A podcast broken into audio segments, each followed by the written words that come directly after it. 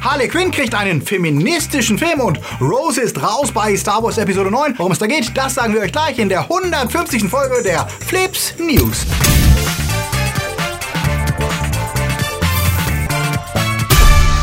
Themen der Woche. Pixar halbiert Eltern. The Rock als Bogart. Kackersturm für Blizzard. Enthüllt. Das bringt die PS5. Was taugt der Joker? Und Picard bringt die Band back together. Flips wird im Oktober unterstützt von unseren Flips Guardians. Tony Barth, Dark System, Altair und wir, Silko Pillasch, Luca Kamens, Sterntor 1, Derby, Nanoska, Sepp Kerschbaumer, Akoya, Anja Scholz, Daniel Schuh, T-Unit CB, JFK Faker und der Twaslöper. Ein großer Dank geht auch an unsere Flips Junior Guardians. Vielen Dank für euren Support. Ja, das ist die 150. Sendung Flips.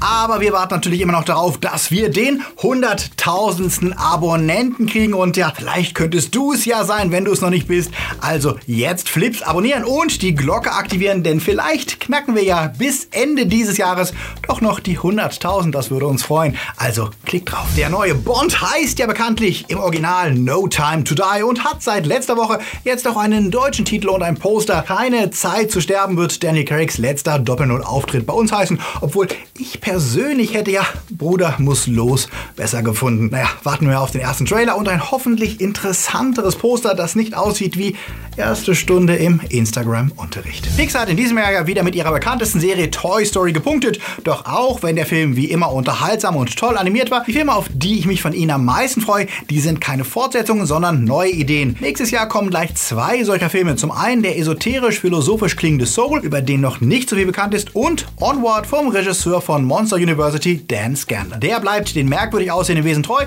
denn Onward spielt in einer modernen Welt, in der Elfen, Trolle, Goblins und andere Fabelwesen real sind und ihr ganz normales Leben führen. Die mystische Vergangenheit ist fast vergessen, wird aber wieder relevant, als zwei Elfenbrüder versuchen, ihren verstorbenen Vater kennenzulernen, bei dessen Wiedererweckung für einen Tag allerdings etwas schief geht. Der erste volle Trailer kam diese Woche raus und sieht deutlich interessanter aus als der Teaser vorher, denn er gibt einen guten Eindruck vom Fokus der Story, der eine moderne Fabelwelt auf die alte Magie treffen lässt. Die Stimmbesetzung kann sich zumindest im Original auch hören lassen. Tom Holland und Chris Pratt sprechen das Brüderpaar, unterstützt von Julia Louis-Dreyfus und Octavia Spencer. Das klingt ein bisschen wie Bright, nur in gut und macht Lust auf mehr, wenn der Film im März des kommenden Jahres startet. Und noch ein Trailer, denn natürlich kann kaum ein Monat vergehen ohne einen neuen Dwayne Johnson-Film. Kaum ist Hobbs und Shaw aus den Kinos verschwunden, da rüstet er sich für den zweiten Teil von Jumanji, der zu Weihnachten starten wird. Und weil er eh schon mal im Dschungel war, zumindest im Greenscreen-Dschungel, hat er auch gleich noch Jungle Cruise gedreht, der auf Disneys gleichnamigen Theme Park Ride basiert. Der erste Trailer dafür kam diese Woche raus und auch wenn er den Ride ausführlich zitiert, wirkt das Ganze eher wie ein Action-Remake vom Bogart-Hepburn-Klassiker African Queen mit Emily Blunt als Hepburn-Ersatz. Und ja, das sieht wie die meisten Filme von The Rock wieder nach solidem Popcorn-Spaß aus. Und ihr wisst ja, wenn euch der Film nicht interessiert, einfach zwei Monate warten, dann kommt der nächste. Denn San Andreas 2, Black Adam und Big Trouble in Little China sind ja schon in Produktion. Der Joker läuft seit Donnerstag nun auch in den deutschen Kinos und dominiert auch hier die Kinocharts. Bis zum Sonntag werden 700.000 Zuschauer erwartet, die Joaquin Phoenix als psychisch kranken Mörder sehen wollen. Die Kritik und die Zuschauer bleiben eher positiv, sind aber weiterhin gespalten. Gelegt hat sich zum Start allerdings ein Teil der Befürchtungen und auch in den USA kam es bisher zu keinen Eskalationen, obwohl der Film dort bereits eine Woche früher startet. Das mag an den Sicherheitsvorkehrungen der Polizei liegen, aber vielleicht auch an der Erkenntnis, dass der Film unterm Strich halb so wild ist wie befürchtet. Denn auch wenn seine nihilistische Weltsicht sicher ungesunde Untertöne hat, unterm Strich bleibt Joker doch sehr mainstreamig und setzt weder was Gewalt noch was seine Aussagen angeht neue Maßstäbe oder Extreme. Ja, ich war sogar etwas überrascht, wie überraschungsfrei und berechenbar der Film unterm Strich ist. Joaquin Phoenix spielt wie fast immer jemand, der ab Minute 1 schwerst geisteskrank ist und die Story läuft danach als Pastiche bekannter Elemente ab. Martin Scorsese, der ja kurzzeitig als Regisseur ins Auge gefasst war, hat das Projekt ja verlassen, als Todd Phillips an Bord kam, was im Nachhinein verständlich ist, denn für alle, die seine Filme kennen, wirkt Joker wie ein Scorsese Cosplay. Der Look, die Stimmung, die Bilder. Joker kopiert teilweise fast eins zu eins Szenen aus Scorseses Werken von Mean Streets, Raging Bull über die offensichtlichen Werke wie Taxi Driver und King of Comedy. Was fehlt, ist allerdings eine Haltung und eine klare Idee, etwas Neues zu schaffen. Und deswegen fand ich den Joker trotz vieler handwerklicher und schauspielerischer Stärken unterm Strich enttäuschend banal. Denn eigentlich hat Phillips im Gegensatz zu Scorsese weder zum Thema Umgang mit geistig Kranken, Kapitalismus, Showbusiness, Einsamkeit oder Revolution irgendetwas richtig Neues oder Interessantes zu sagen, das nicht ausgelutschtes Klischee ist. Das ist teilweise hübsch anzuschauen, wenn man Fan von Joaquin Phoenix tanzt in Zeitlupe ist, hat mich aber doch relativ unbeeindruckt zurückgelassen. Das sehen viele Fans natürlich total anders, was sicher auch mit der persönlichen Seherfahrung zusammenhängt, aber wir müssen ja auch nicht immer einer Meinung sein. Alle, die den Film lieben, dürfen auf jeden Fall Hoffnung schöpfen, denn auch wenn immer betont wurde, dass der Film ein Solofilm bleiben soll, ganz ausgeschlossen scheint ein Sequel nach dem Erfolg nicht und gegenüber Rolling Stone zeigte sich Phoenix offen für eine weitere Zusammenarbeit mit dem Joker-Regisseur, vielleicht sogar an einer weiteren Joker-Story. Auch wenn Phillips ja offen ließ, ob Arthur Fleck tatsächlich der Joker ist, der zu Batmans Erzfeind wurde, was zumindest in der aktuellen Timeline weird wäre, denn da Phoenix schon 45 und Bruce Wayne gerade mal 9 ist, wäre der Joker schon Mitte 60, wenn er gegen Bats antritt. Also vielleicht sehen wir im Sequel dann ja den Clone Opa of Crime. Und während der Joker heiß diskutiert wird, positioniert Warner den Bird of Prey Film für die nächste Kontroverse. Denn wie wir wissen, ist es ja mittlerweile ein gewagter Move, das Wort Feminismus in den Mund zu nehmen, weil sich gewisse Broflicks dadurch schnell triggern lassen. Doch genau das tat Ewan McGregor,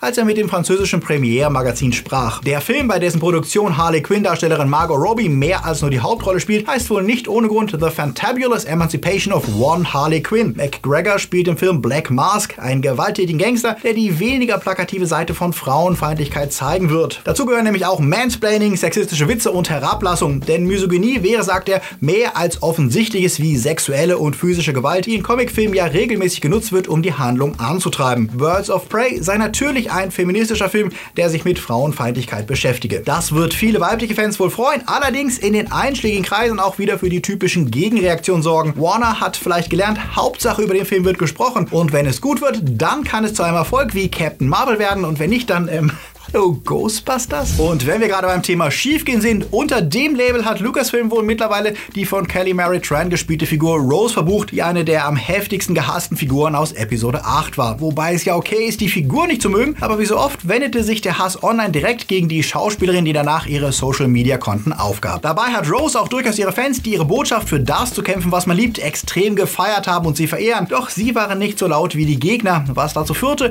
dass Lucasfilm Kelly Mary Tran bei der Star Wars Celebration Celebration zwar im Episode 9 Panel sitzen hatte, er aber kaum mehr als einen Höflichkeitsapplaus zukommen ließ. Und die Strategie setzt sich jetzt nach dem Force Friday und der Präsentation des Merchandise anscheinend fort, denn den Rose-Fans fiel auf, sie ist auf den meisten Merchandise-Motiven herausretuschiert worden. Die YouTuberin Jenny Nichols sammelte auf Twitter Beispiele für Shirts, Poster und anderen Merch, der sich deutlich von den vorher geleakten Versionen unterschied. Rose war nicht mehr dabei. Was zum Hashtag Where's Rose führte. Und ja, falls es stimmt, dass sich ihr Merch letztes Mal schlechter verkaufte als das der anderen Charaktere, ist es nachvollziehbar, warum es kein eigenes Rose Merch mehr gibt. Doch warum sie aus den Gruppenbildern und Postern entfernt wurde, ist weit weniger nachvollziehbar. Hat Disney wirklich Angst, dass Rose-Hater gar kein Merch mehr kaufen, wenn sie auch nur irgendwo zu sehen ist? Der Protest hat wohl bei Disney und externen Merch-Produzenten für Umdenken gesorgt und viele beeilen sich zu betonen, das wäre natürlich nur alles unglückliche Zufälle und Rose würde natürlich in den endgültigen Versionen vorkommen. Das kann man glauben oder nicht, aber eine Prognose gebe ich jetzt schon mal ab. Ich schätze, Rose wird in Episode 9 vermutlich vermutlich eine ebenso große Rolle bekommen wie Jaja Binks in Episode 2 und das trotz ihrer Beförderung zum Commander der Resistance.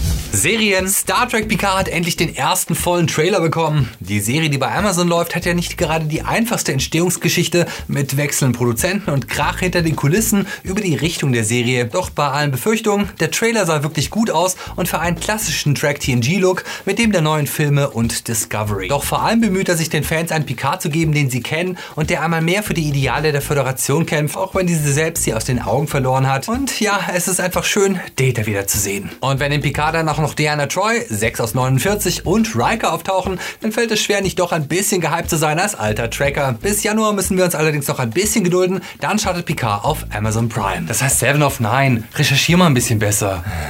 Serien Overkill. HBO rüstet sich ja weiterhin den Zuschauern möglichst viele Alternativen zu bieten, nachdem Game of Thrones erstmal durch ist und es unsicher ist, wie gut die Spin-off-Shows ankommen werden. Doch nach Fantasy wenden sich jetzt dem trashigen Horror zu, denn aus dem 80er Jahre Kultslasher Maniac Cop, nein, der hat nichts mit mir zu tun, soll eine Serie werden. Der Originalfilm von William Lustig um einen Cop, der Leute umbringt, stammt aus der Feder von Larry Cohn und auch Sam Raimi und Bruce Campbell waren an der Produktion beteiligt. Ein Cop, der mordet statt zu schützen, das klingt heute ja fast wie ein Doku-Drama und es mutet es seltsam an, dass ausgerechnet Nicholas Winding Refn angeheuert wurde, die Serie zu drehen. Der ist ja eher für seine überstilisierten misogynen Gewaltorgien bekannt als für trashigen Funsplatter. Laut Deadline soll die Serie eine völlig andere Tonalität bekommen als die Filme und aus mehreren Perspektiven erzählt werden. Refn wird Showrunner der Serie zusammen mit John Himes, der unter anderem für Universal Soldier Regeneration verantwortlich zeichnet. Kanal Plus ist Co-Produzent, der die Serie dann wohl in Europa vermarkten wird. Ubisoft mischt ja schon eine Weile im Serienbereich mit, bisher allerdings eher im spaßigen Bereich mit Shows wie Rabbit Invasions, die bereits in die vierte Staffel geht. Langsam erweitern sie ihr Portfolio allerdings, denn wie der Hollywood Reporter berichtet, ist auch eine auf Watch Dogs basierende Cyber Mystery Serie für Teenies geplant, die allerdings nicht im selben Universum wie die Games spielen wird und die deutlich erwachseneren Themen ausspart. Ebenfalls geplant sind eine Young Adult Serie namens Captain Laserhawk, die auf der Blood Dragon Expansion von Far Cry 3 basiert, eine animierte Sketchshow über Gamerkultur und eine Serie, die auf den Rayman Games basiert. Das klingt doch ganz spannend und nice, was Ubisoft da macht, auch wenn uns eigentlich mal mehr interessieren würde, was eigentlich aus der Life is Strange Serie geworden ist, die von Square Enix und Don't Not vor Ewigkeiten angekündigt wurde. PlayStation-Fans dürfen sich derzeit freuen, denn nach dem Startdatum von Last of Us 2 veröffentlichte Sony diese Woche auch endlich offiziell den Start der neuen PlayStation-Konsole. Die PS5 wird Ende 2020 wie erwartet erscheinen, pünktlich zum Weihnachtsgeschäft. Das ist nicht überraschend, aber immerhin jetzt offiziell. Außerdem werden viele Details bestätigt. Auch wenn der Trend zum Online-Streaming geht, setzt Sony weiterhin auf Discs. Ein 4K Blu-ray Drive wird verbaut sein, das Schreiben mit bis zu 100 GB Daten schluckt. Als Festplatte ist eine SSD, eine Solid-State-Disk verbaut, was die Ladezeiten extrem beschleunigen soll. Das Highlight, was die Grafik angeht, wird ein Chipset sein, das Real-Time Raytracing-Berechnung auf Hardware-Basis ermöglicht, also extrem realistische Lichteffekte und Reflexion und, wie man hört, sogar 3D-Sound besser berechnen kann mit diesen Chips. Was Sony allerdings wirklich hervorhebt, ist gar nicht mal die Hardware der Konsole, sondern der neue Controller, der optisch dem der PS4 ähneln soll, allerdings mehr kann. Der DualShock 5 wird adaptive Buttons haben, die euch variablen Widerstand bieten. Wenn im Game etwa ein Bogen gespannt oder eine Tür aufgestemmt wird, kann es zukünftig mehr Kraft kosten, die Tasten zu drücken, als wenn ihr schießt oder hüpft. Außerdem wird der Controller über genauer ansteuerbare Rumble-Effekte bieten, die euch bei Rennspielen zum Beispiel unterschiedliches Feedback links und rechts geben. Spiele sollen euch differenziertes, taktiles Feedback geben, das in vielen Situationen noch mehr ins Spiel zieht, was sicher auch für kommende VR-Titel spannend wird. Schon jetzt werkeln wohl etliche Game Studios mit den neuen Controllern und Dev-Kits der PS5 und es wird sehr interessant zu sehen, wie sie die neuen Möglichkeiten in ihren Spielen nutzen, aber eventuell ja auch in ältere Games einbauen. Wir freuen uns dann schon mal auf Weihnachten 2020. Blizzard bereitet sich ja eigentlich auf den BlizzCon Ende des Monats vor, mit dem sie die Schmach vom vergangenen Jahr tilgen wollten, als die Fans nicht gerade happy auf die Ankündigung reagierten, dass das nächste Diablo ein Mobile Game wird. Deswegen versprach man dieses Jahr mit richtig großen Games punkten zu wollen. Doch das könnte schwerer werden als gedacht, denn die Macher von World of Warcraft, Overwatch und Hearthstone haben sich letzte Woche neuen Ärger eingehandelt, der ein Mobile Game GAU im Vergleich harmlos aussehen lässt. Beim Hearthstone Grandmaster Tournament wagte es der Profispieler Blitz Chang im Aftergame-Interview eine Äußerung zu machen, die die Proteste in Hongkong unterstützt und Blizzard bannte ihn darauf für ein Jahr und feuerte die Präsentatoren des Events. Das kam wahrscheinlich bei der chinesischen Regierung super an, die derzeit alles versucht, die Proteste niederschlagen zu lassen, bei den Blizzard-Fans hingegen weniger. Sie kritisierten das devote Kuschen vor der chinesischen Macht, die wohl einzig in Blizzards wirtschaftlichem Interesse dort begründet liegt. Schnell trendete der Hashtag Boycott Blizzard und eine ganze Reihe Spieler löschten aus Protest ihre Konten und kündigten ihre Abos bei WoW und Co. und selbst Angestellte der Firma protestierten gegen die Entscheidung ihrer Boss. Und das alles kurz vor Blizzards wichtigsten Werbeevent des Jahres und weil der Protest auch nach fünf Tagen immer noch nicht abebbte, sah sich Blizzard dann am Freitag genötigt, doch mal Stellung zu beziehen. In einer offiziellen Stellungnahme des Firmenpräsidenten ruderten sie nun ja halb zurück. Sie betonten, dass sie natürlich total für ihre Werte global denken, verantwortungsvoll führen und jede Stimme zählt stünden, nur eben nicht in ihren Streams. Da sollten Spieler doch bitte nur über das Spiel reden. Angeblich hatte ihre Entscheidung nichts mit der konkreten China-kritischen Aussage zu tun gehabt. Der Bann des Spielers wurde allerdings auf sechs Monate reduziert und er soll jetzt doch sein Preisgeld bekommen. Und die Moderatoren sind ebenfalls für sechs Monate gebannt. Eine halbherzige Entscheidung, die letztlich sagt, wir wollen keinerlei Haltung haben, was Menschenrechte angeht. Wir wollen nur überall Geld verdienen. Aus wirtschaftlicher Sicht verständlich und Blizzard ist ja bei weitem nicht die einzige Firma, die vor China zu Kreuze kriegt. Auch viele Filmfirmen verzichten auf alle Inhalte, die die dortige Regierung nicht möchte. Besser macht es das Ganze deswegen allerdings nicht. Eure Meinung dazu in den Kommentaren.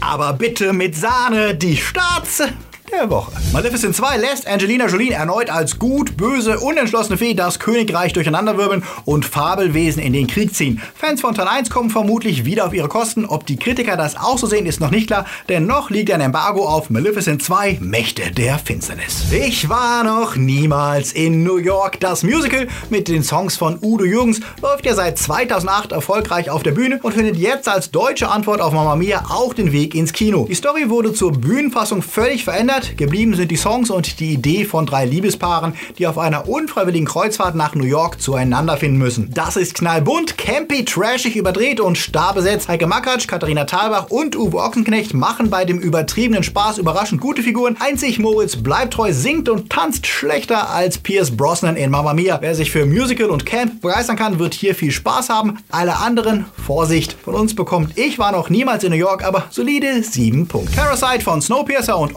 Orkia-Regisseur Bong Joon-ho gilt ja als einer der Geheimtipps des Jahres. Eine arme Familie nistet sich bei den degenerierten Reichen ein und lässt das ganze Gesellschaftskonstrukt implodieren. Die Mischung aus Satire und Horror bekommt durch die Bank glänzende Kritiken mit durchschnittlich 9,5 Punkten bei den Kritikern. Sehenswert für alle, die mal abseits der Blockbuster einen Blick aufs asiatische Kino wagen wollen. Wenn ihr jeden Tag News zu Filmen, Serien und Games wollt, ihr wisst, ihr könnt uns stalken und anschreiben auf Instagram, auf Facebook und auf Twitter. Und wenn ihr noch mehr Cookfutter braucht, schaut unser Video vom Freitag, in dem wir euch sagen, was ihr vor dem neuen Terminator wissen solltet und holt unseren Livestream vom Mittwoch nach mit Joker, Katzen und jeder Menge Game-Gebabbel. Und ja, als kleiner Kanal sind wir auf euren Support angewiesen. Wenn ihr Flips mögt, skippt die Werbung nicht, empfehlt uns Freunden und teilt die Videos, die euch gefallen. Denn dank der letzten Algorithmusänderung von YouTube gehen Kanäle, die nicht zu großen Medienfirmen gehören, noch schneller unter. Es hilft also, wenn ihr uns teilt. Und wer noch mehr machen möchte, klickt euch auf Patreon oder lasst uns ein einmaliges Trinkgeld per PayPal da. Die Links sind wie immer unten in der Beschreibung. Flips lebt von euren Support und ein wichtiger Teil davon sind die Flips Time Lords, die ihr hier seht, die wie die Guardians, die Junior Guardians, die Patronus und Padawans mitgeholfen haben, dass es Flips seit 2017 gibt. Wenn du deinen Namen auch mal hier lesen möchtest und helfen willst, dass wir auch 2020 weitermachen können, werde Patreon-Unterstützer. Wir haben jetzt auch wieder neue Guardian-Plätze frei. Und denen, die es schon sind, sagen wir wie immer, danke. Ihr seid die Besten. Wir sind immer noch etwas angenockt. Das Herbstwetter didn't put a smile on our faces. Deswegen genießen wir den Sonntag mit heißem Tee und guten Filmen, Serien und Games. Passt ihr auf euch auf und denkt dran, seid nett zu anderen, auch wenn sie andere Popkultur-Dinge mögen als ihr selbst. Bis zum nächsten Mal. Läuft.